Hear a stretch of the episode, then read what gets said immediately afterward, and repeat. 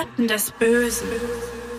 Herzlich willkommen zu Advokaten des Bösen, ein True Crime Podcast, in dem Strafverteidiger ihre eigenen wahren Fälle erzählen. Mein Name ist Simone Danisch. Ich bin Journalistin, Radiomoderatorin und True Crime Fan, aber ich sitze ja nie alleine am Mikro, sondern habe auch heute wieder einen Strafverteidiger-Profi vor mir sitzen. Deswegen sage ich jetzt Hallo an Hans Reinhardt. Ja, hallo Simone. Es gibt ja so True Crime Fälle, die sind so besonders, so absurd und so krass, da erwischt man sich selbst dabei, wie man sagt, das kannst du dir nicht ausdenken. So nach dem Motto, das Leben schreibt die besten Geschichten. Und oft sind diese Geschichten besser, als jeder Hollywood-Drehbuchautor sie auch schreiben könnte. Die sind in sich schon filmreif. Wie oft hast du dir das beim Lesen einer Akte oder vor Gericht auch schon gedacht, Hans? Wie filmreif sind deine Fälle? Ich sag mal, jeder zweite oder dritte Fall ist filmreif. Das mhm. ist wirklich so, dass man in der Realität Fälle erwischt, die kann man sich so gar nicht ausdenken, weil das ist oft so absurd und dann sagt man sich, wie kommen die darauf? Wie haben die solche Sachen umgesetzt? Beispielsweise hat man ja oft auch witzige oder lustige Fälle. Ein mhm. Fall fällt mir gerade ein. Da war Folgendes passiert. Das ist auch schon lange Jahre her. Ein junger Mann steht an der Bushaltestelle in Mahl und hat in sich so die Idee, ich möchte unbedingt nach Holland zur Nordsee. Okay, ich schöner weiß, Wunsch. Ich weiß nicht, wie ich da hinkommen soll. Dann steigt er in den Bus ein, hat einen langen Mantel an und hält unter dem Mantel dem Busfahrer irgend so einen Gegenstand vor, wo der Busfahrer davon ausging, der war verdeckt, mhm. das ist eine Pistole. Und da hat, das, hat er ihn aufgefordert, wir machen jetzt eine andere Route, wir fahren jetzt in Holland zur Nordsee nach Sanford oder wo das war. Schön. So, genau. Dann ist er da hingefahren, war eine klassische Entführung, ne? fährt dann dahin und ähm, dort äh, erwartete ihn schon die Polizei. Ne, die haben das, also der Busfahrer hat das weitergegeben, das mhm. hat er gar nicht gemerkt per Funk und äh, haben ihn dann festgenommen. Und ähm, was hatte er dann unter seiner Jacke? Eine Blockflöte. das war schon also der Blockflötenfall. Das war so der kurios. Und ähm, der hatte also ein bisschen äh, psychische Probleme. Das mhm. Verfahren ist dann eingestellt worden. Er fiel auch noch unter das Jugendstrafrecht. Man hatte also kein Theater gemacht. Ne? Aber wenn das erstmal vor einem liegt, denkt man sich, was war da los? Hammer, genau. Ja, wenn einer deiner Fälle mal verfilmt werden sollte, wer sollte deine Rolle denn dann übernehmen? Schwierig. Ich möchte natürlich in meiner Selbstreflexion nicht überheblich klingen, mhm. wenn ich so Robert De Niro oder George Clooney nennen oh, würde. Ja. Die gefallen mir als Schauspieler halt besonders gut. Mhm. Aber gut wäre auch ein Nobody, der irgendwie eine Chance bekommt und da was draus macht. Mhm, okay.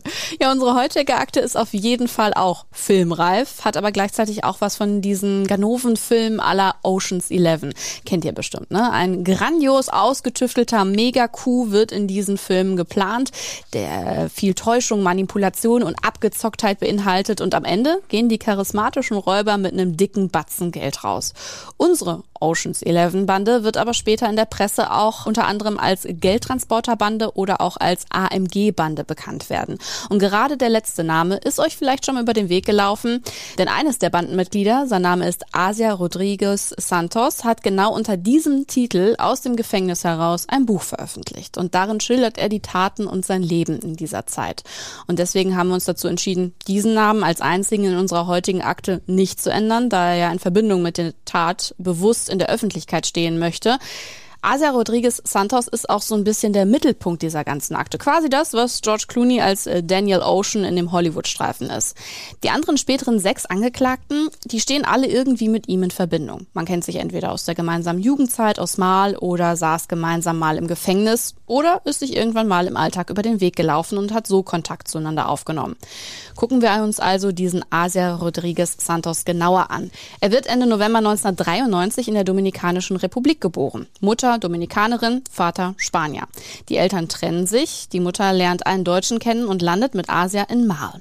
Irgendwie passt er aber nirgends so richtig rein. In der Schule sind da die Grüppchen aus deutschen Kindern, türkischen, arabischen, osteuropäischen. Nirgends kommt der Junge mit der spanischen Staatsangehörigkeit so richtig an.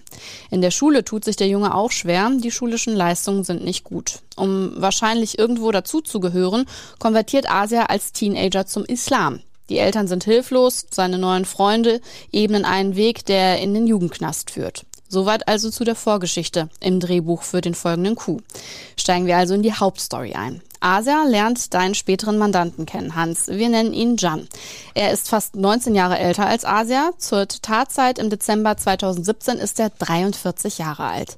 Er lebt in Recklinghausen und steht eigentlich ganz gut im Leben, oder? Ja, ist reiner Familienmensch, verheiratet, zwei Söhne, betrieb ein Sonnenstudio und zusätzlich hat er dann beim Wachschutz oder mit dem Wachdienst im Ruhrgebiet gearbeitet. Erst im Objektschutzbereich und dann später im Bereich der Wehrtransportbranche. Ist ein gemütlicher, freundlicher Typ. Auch seine Frau und seine Schwester, die haben sich sehr für ihn eingesetzt. Mhm. Und äh, allerdings hat er so ein bisschen dann im Zusammenhang mit der ganzen Sache irgendwann so den Überblick verloren und noch gar nicht gemerkt, äh, welche Folgen das für ihn haben kann. Mhm. Jan und Asia lernen sich in dem Sonnenstudio kennen, das Jan betreibt. Jan schaut da hin und wieder nach seiner Schicht bei der Security-Firma vorbei und schaut so nach dem Rechten. Die Wachschutzuniform trägt er dabei oft noch. Genau auf die wird Kunde Asia auch aufmerksam. Beide kommen ins Gespräch.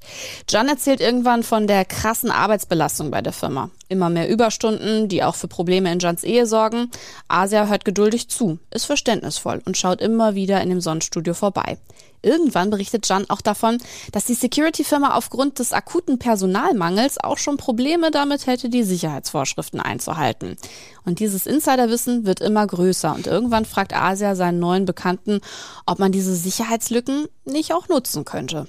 Jan lehnt das erstmal ab, zu groß ist die Angst, erwischt zu werden. Aber als Asia immer und immer wieder nachfragt und Jan auch versichert, dass er bei möglichen Taten gar nicht anwesend sein müsste, stecken beide doch die Köpfe zusammen. Das ist der Start für die filmreifen Coups, die nun folgen. Hans, lass uns da chronologisch vorgehen. Los geht's am 10. November 2016 in der Dortmunder Innenstadt.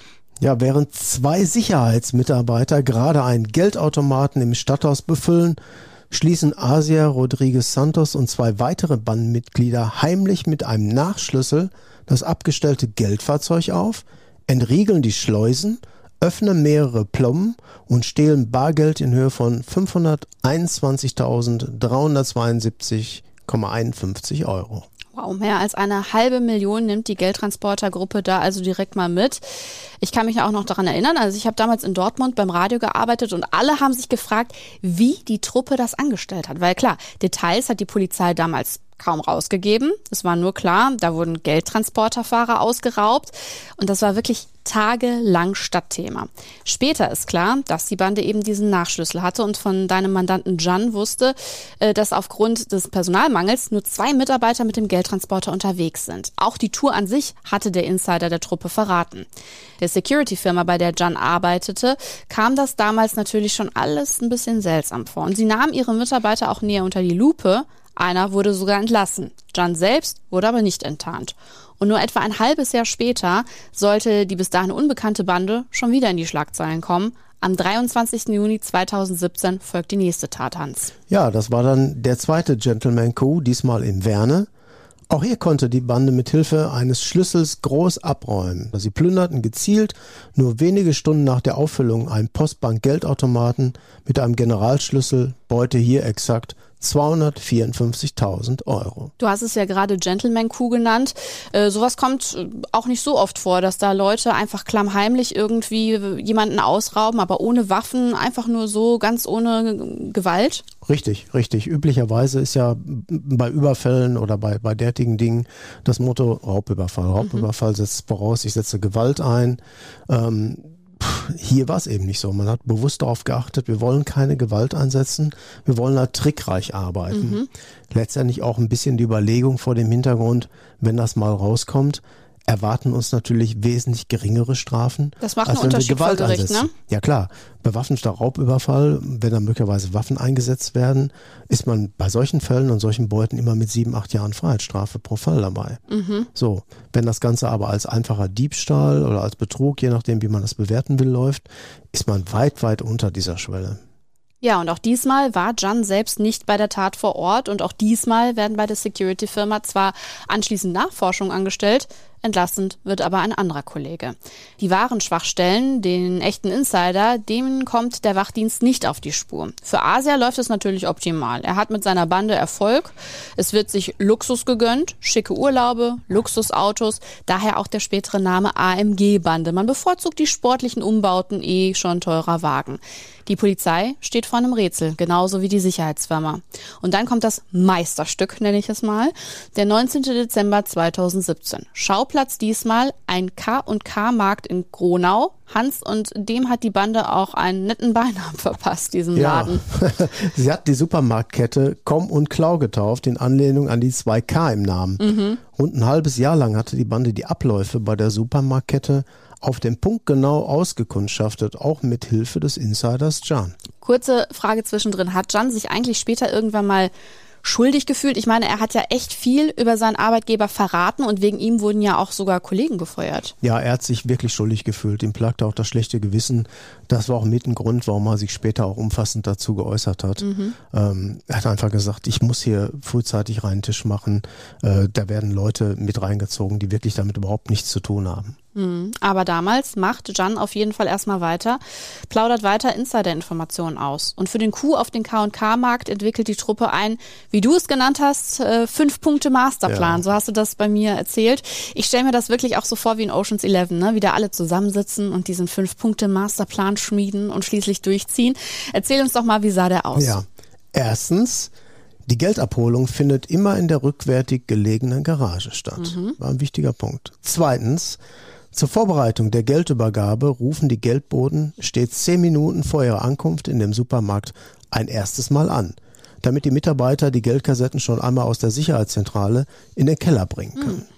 Drittens, ein zweiter Anruf folgt unmittelbar bei Ankunft am Supermarkt, damit der wartende Mitarbeiter im Keller das Rolltor runterlassen, den Geldtransporter rückwärts in die Tiefgarage einfahren und das Rolltor dann wieder hochfahren lassen kann. Und viertens, bei der Übergabe müssen die Plomben an der Geldkassette gescannt und dem Supermarktmitarbeiter eine Quittung übergeben werden. Und zuletzt fünftens, der Mitarbeiter bekommt eine leere Geldkassette für die nächste Abholung ausgehändigt. So, und diesen Masterplan merken wir uns jetzt mal, denn jetzt wird's zusätzlich noch richtig Oscar-reif, um im Filmsprech zu bleiben. Denn der Plan der AMG-Bande beinhaltet diesmal, die Mitarbeiter der Sicherheitsfirma bis ins kleinste Detail zu kopieren. Also statt der echten Mitarbeiter sollen die Bandenmitglieder vorfahren. Was braucht man dazu? Klar, die richtigen Uniformen. Wie die aussehen, hat Asia ja schon oft ganz oft bei seinem Insider Jan gesehen, aber auch essentiell ist ein täuschend echt aussehender Wagen, ein Geldtransporter. Also wie hat die Bande das denn genau angestellt, Hans? Ja, die haben es übers Internet einen VW T5 Transporter geordert und war genau das Auto, das auch die echte Sicherheitsfirma verwendet mm. hatte. Das Fahrzeug wurde dann umlackiert, von weiß auf schwarz und bekam auch ein echtes Kennzeichen eines Sicherheitswagens verpasst. Ich kann mich noch an das Zitat erinnern, einer der, der Beschuldigten sagte, ich habe einfach einem Typen bei so einem Schilderladen erzählt, dass ich meins verloren habe. Und der Typ hat gesagt, ja klar, kriegst du hier, macht 50 Euro. So schilderte es später jemand. Und dann in nächtelanger Fleißarbeit wurde mit zuvor am Stück bestellter und anschließend passgenau zurechtgeschnittener Magnetfolie die Beschriftung der Sicherheitsfirma millimetergenau an den vorgesehenen Stellen an dem VW-Bus platziert. Und ich weiß noch, selbst diese T-Shirts der Sicherheitsfirma mhm. wurden nachgemacht. Ach stimmt, ja. Mhm. Mhm. Also die sahen auch äußerlich komplett ja. so aus, ne? Ja. Ja, und ich muss sagen, ich kenne die Bilder von diesem gefälschten Geldtransporter und ich habe auch schon mal das Original rumfahren sehen. Die Kopie ist wirklich nahezu perfekt. Übrigens nicht nur von außen, sondern auch von innen. Den äh, späteren Opfern, also den Mitarbeitern des Supermarktes, wird ja auch nichts auffallen. Die einzige Herausforderung, die ist tatsächlich der Bonddrucker für die Quittung beziehungsweise das Scannen der Plomben und das Drucken der Quittung. Wir erinnern uns an Schritt 4 des 5-Punkte-Masterplans. Dem Supermarktmitarbeiter wird eine Quittung überreicht. Das äh, gestaltete sich tatsächlich in der Umsetzung schwierig. Was die Lösung am Ende war, dazu kommen wir gleich. Kommen wir also zur eigentlichen Tat. Es ist, wie gesagt, der 19. Dezember 2017, vor Weihnachtsgeschäft im K&K-Markt. Da sind die Kassen und Geldkassetten noch voller als sonst. Durch Jan Dann weiß die Bande, dass die Sicherheitsvorkehrungen bei der Geldabholung in dem Supermarkt vergleichsweise lasch sind und dass immer ein Zeitfenster von einer Stunde besteht, in der der eigentliche Geldtransporter vorfährt. Der Plan steht also und wird umgesetzt. Um 14.18 Uhr rufen die Täter im Supermarkt in Gronau an. So wie es auch die echten Sicherheitsmitarbeiter tun. In zehn Minuten werde man da sein. Der echte Geldtransporter war noch ganz weit entfernt, wusste die Bande. 14.28 Uhr. Die Supermarktmitarbeiter haben sich am Kellertor mit der Geldkassette positioniert. 14.30 Uhr. Per Videoüberwachung sieht der Supermarktmitarbeiter, dass der vermeintliche Geldtransporter am Kellertor angekommen ist. Er öffnet dieses und lässt den Wagen rein. Die falschen Geldboten in ihren bis ins Detail stimmenden Outfits steigen aus und bedeuten dem Mitarbeiter, dass sie es eilig hätten. Und jetzt kommt der richtig heikle Punkt an dieser ganzen Operation. 14.32 Uhr mit einem Handscanner wird die Plombe an der Geldkassette gescannt. Jetzt muss ja diese Quittung kommen. Wie hat die Bande das nun hinbekommen, bei diesem wichtigen Detail nicht aufzufliegen, Hans? Ja, war ein wichtiger Punkt. Ne? Hier musste einfach alles stimmen mhm. an dieser Stelle. Asia hatte sich Scanner und Drucker zugelegt und die Tontäuschung im Vorfeld immer wieder geübt. Ne? Zitat, der Scanner macht einfach nur Düt und der Drucker Z. In Wirklichkeit hatte die Bande von Jan einen Zweitausdruck von einem Originalbeleg bekommen, mhm. diesen 40 Mal auf spezielles Thermobonpapier kopiert, die Schnipsel passgerecht ausgeschnitten und mit 14 Uhr beginnend minütlich eine andere Ausdruckszeit auf einen einzelnen Bon kopiert. Wahnsinn. Ja. Im entscheidenden Moment der Geldübergabe musste dann nur noch eben der Scan- und Druckvorgang geräuschvoll imitiert werden und dann blitzschnell der vorgefertigte Bon mit der aktuell passenden Uhrzeit hervorgezaubert mhm. werden. Ich Zitat an dieser Stelle und dann hat der Typ uns noch geholfen, die Kiste ins Auto reinzuschieben. Oh, Wahnsinn. Also mir ist klar, dass Sie hier ganz klar eine Straftat durchgezogen haben, aber irgendwie hat man ja für so Betrügergeschichten oft auch ein bisschen Bewunderung und Erstaunen übrig. Ne? Wahrscheinlich ist es auch ein Grund, warum solche Stories oft verfilmt werden, weil sie einfach so herausragend und spektakulär sind. Denkst du dir nicht auch manchmal Wahnsinn, was Leute alles anstellen, um sich einfallen zu lassen, äh, um an Geld zu kommen? Ja, der alte Fritz hat ja schon mal gesagt, nichts ist so schwer, wie an das fremde Geld zu kommen oder an das Geld anderer Leute zu kommen. Der Betrüger ist hier eben absolut erfindungsreif und das äh, führt dann zu, dass man oft wirklich Geschichten hat, die einen echt zum Schmunzeln bringen. Mhm. Ich erinnere mich da an die Geschichte von dem Nachlassverwalter von Saddam Hussein, der also Leuten in Amerika vorgespiegelt hat, er hätte da Zugriff auf hunderte Millionen US-Dollar, die der Saddam irgendwo ver gebuddelt hätte und da könnte man drankommen und durch eine ganz, ganz wilde Geschichte, die es über ein Jahr hinzog mit Stimmverzerrer und da wurde mit allen Tricks gearbeitet, war es ihnen gelungen, mehrere Millionen Euro zu ergattern. Mhm. Über die Geschichte müssen wir auf jeden Fall auch nochmal sprechen. Das werden wir noch machen, das wird ein abendfüllendes Programm oder eine Gold, Goldgräberaktion in der Sahara, Stichwort die Nigeria Connection, das waren immer Leute, die sich auch so, ähm, naja, Leichtgläubigkeit von Opfern auf die Fahne geschrieben mhm. hatten. Wir kennen das eigentlich alle jeder, der einen E-Mail-Account hat, der kriegt ab und zu mal so dubiose E-Mails. Sie haben gerade eine Erbschaft bekommen, ja, setzt ja. sich doch mit uns in Verbindung oder äh, mit Ihrem Konto stimmt irgendwas nicht, wir müssen die Daten abgleichen und solche Sachen. Genau das sind die Tricks, auf die diese Truppe auch immer gezählt hat. Mhm. Oder dritte Geschichte, an die ich mich so spontan erinnere, das war, da gab es in Düsseldorf einen Wahrsager, der firmierte als Dr. Knurr. Und der Dr. Knurr ähm, hatte den Leuten immer die Zukunft vorausgesagt und dafür hat er immer 100 oder 150 Euro auf die Hand bekommen. War also Gegenstand eines großen Steuerstrafverfahrens und hat den Leuten dann immer noch mehr Geld abgenommen, indem er ihnen suggeriert hat, in Belisee gibt es eine große Zitronenplantage, da müssen Sie investieren, da werden Sie richtig reich.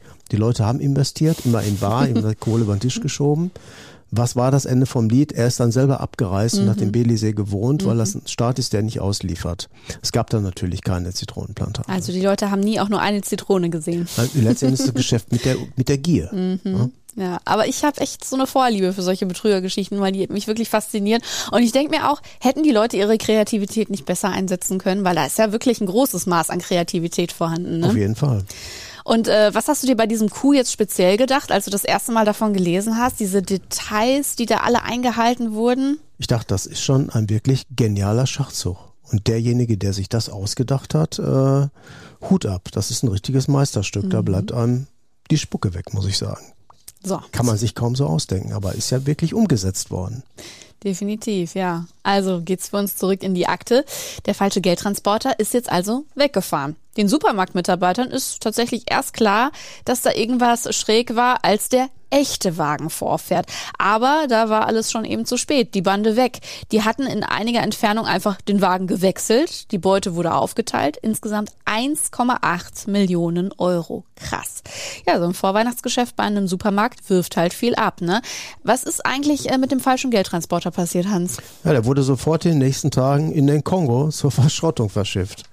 Äh, dabei wurde dann gerade nach dem Wagen mit Hilfe dieser ähm, XY-Sendung mhm. ähm, gefahndet. Ne? Man hat den Fall nachgestellt Ende 2018, dort ausführlich behandelt. Mhm. Ja. Da erinnere ich mich auch sogar noch dran, als das äh, im ZDF Ohne lief. Ergebnis letztendlich. Auf die Spur kommen die Ermittler der Bande aber darüber nicht, du hast es gesagt, sondern über einen anderen, etwas verworrenen Weg. Hans, drösel uns das mal auf. Wie sind sie denen auf die Schliche gekommen? Ja, es war letztendlich ein Zufall. Ne? Es gab einen Hinweis aus der Schweiz von Schweizer Ermittlungsbehörden. Man ermittelte dagegen eine Bande an Personen, die ähm, sich äh, mit Betrügereien äh, eine goldene Nase verdienen. Stichwort falscher Polizist, falscher, ah. falscher Telekom-Mitarbeiter und so diese, diese Geschichte.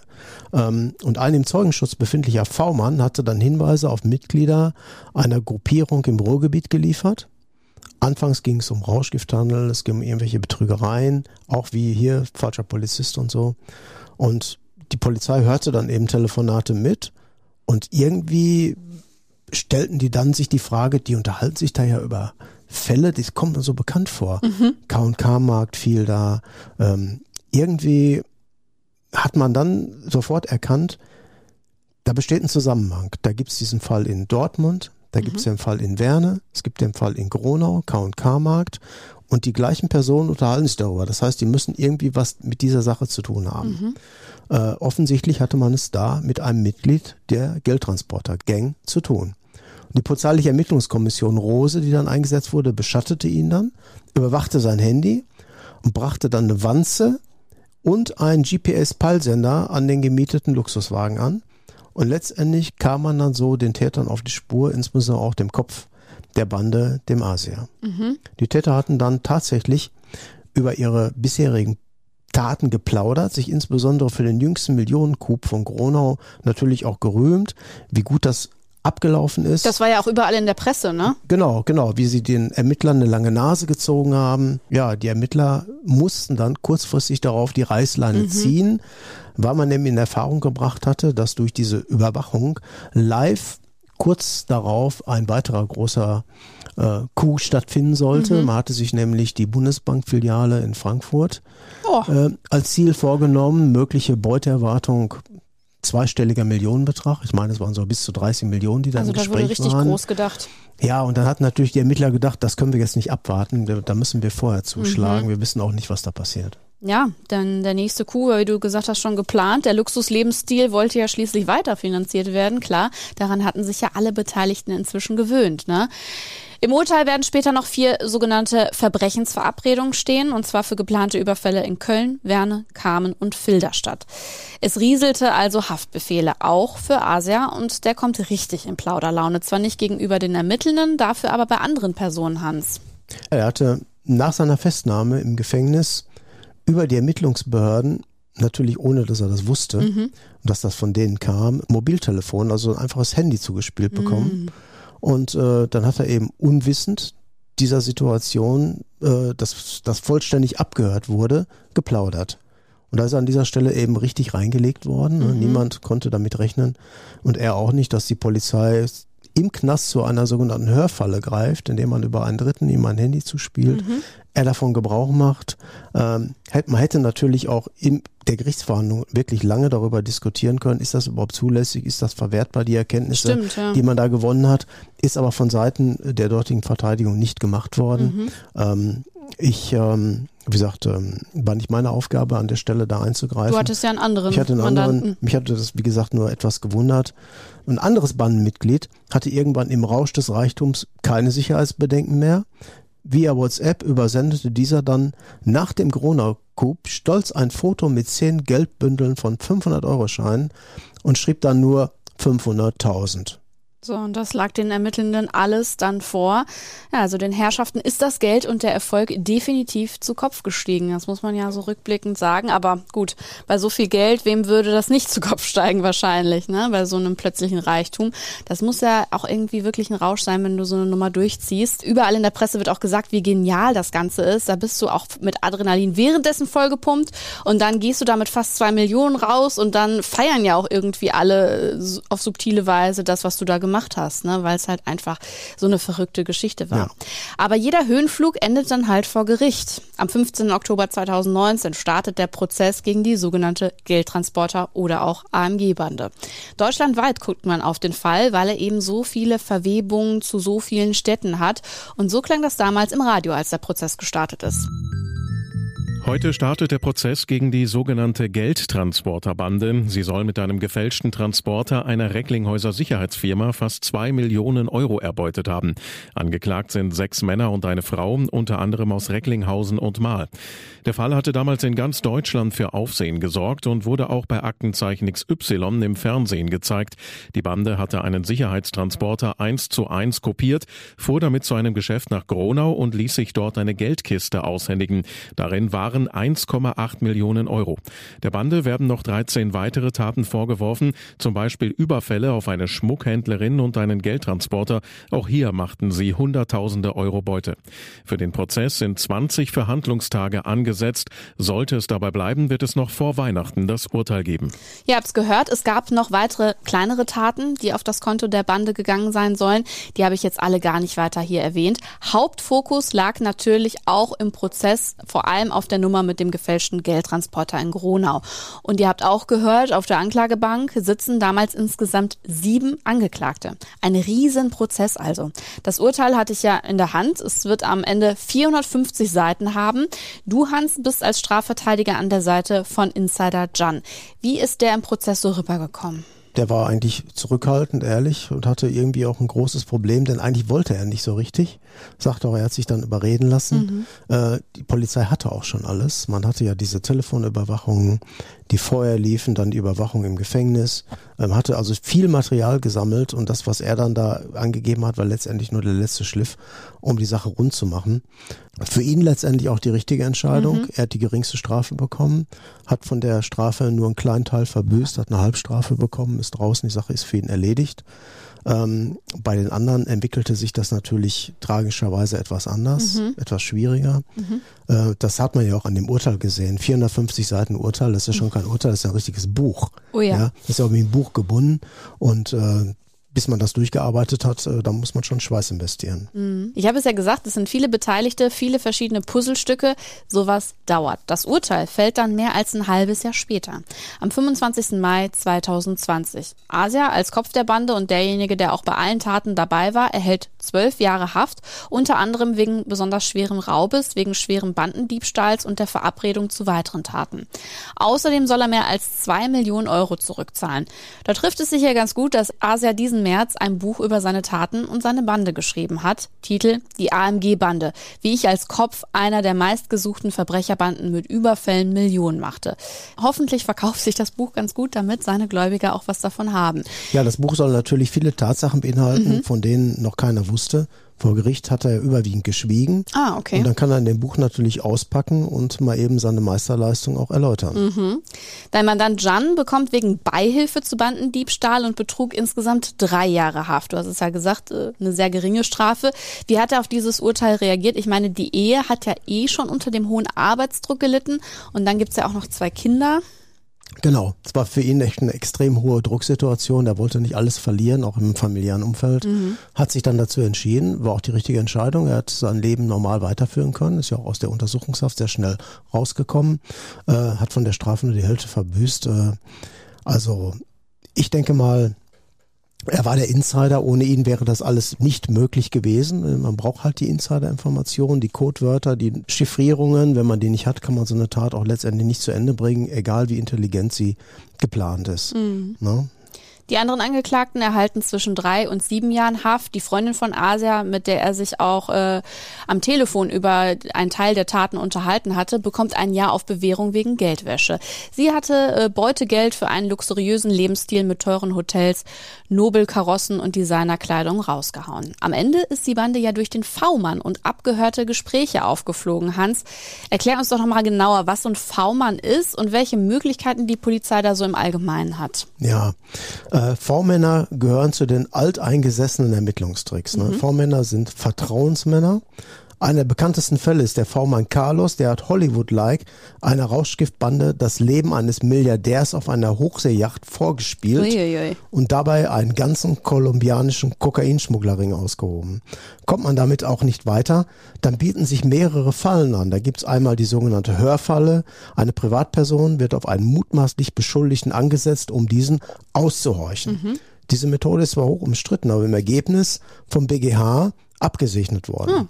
Andere Falle ist die berühmte Venus-Falle, in der in der Regel eine auf einen Beschuldigten angesetzte Zeugin dem ein Liebesverhältnis vorgaukelt und damit Informationen quasi auf der Bettkante erhält. Auch schon oft verfilmt. Genau, auch schon oft verfilmt.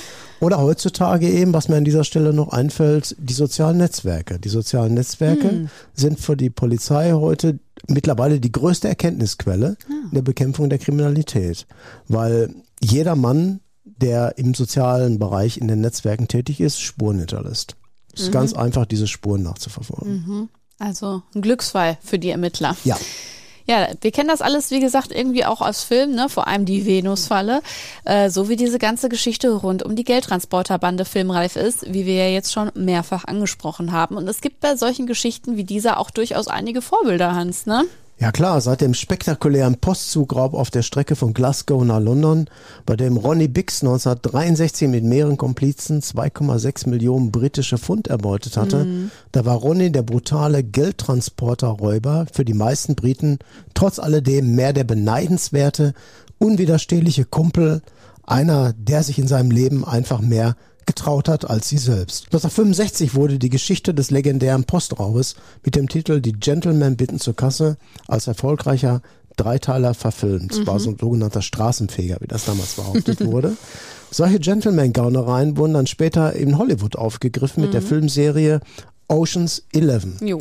Es ging immer darum, möglichst trickreich und mit Insiderwissen, aber stets ohne Gewaltanwendung einen einzigartigen Coup hinzulegen, der derart professionell und perfekt durcharrangiert worden war, dass es einem die Sprache verschlug. Der Gronauer Geldtransporter-Coup stand den Vorbildern an Geschick, Perfektionismus und sogar auch der Beutehöhe kaum nach. Also vielleicht wird es auch mal verfilmt. Ja. Vielleicht dann auch mit George Clooney in der Hauptrolle, wer weiß.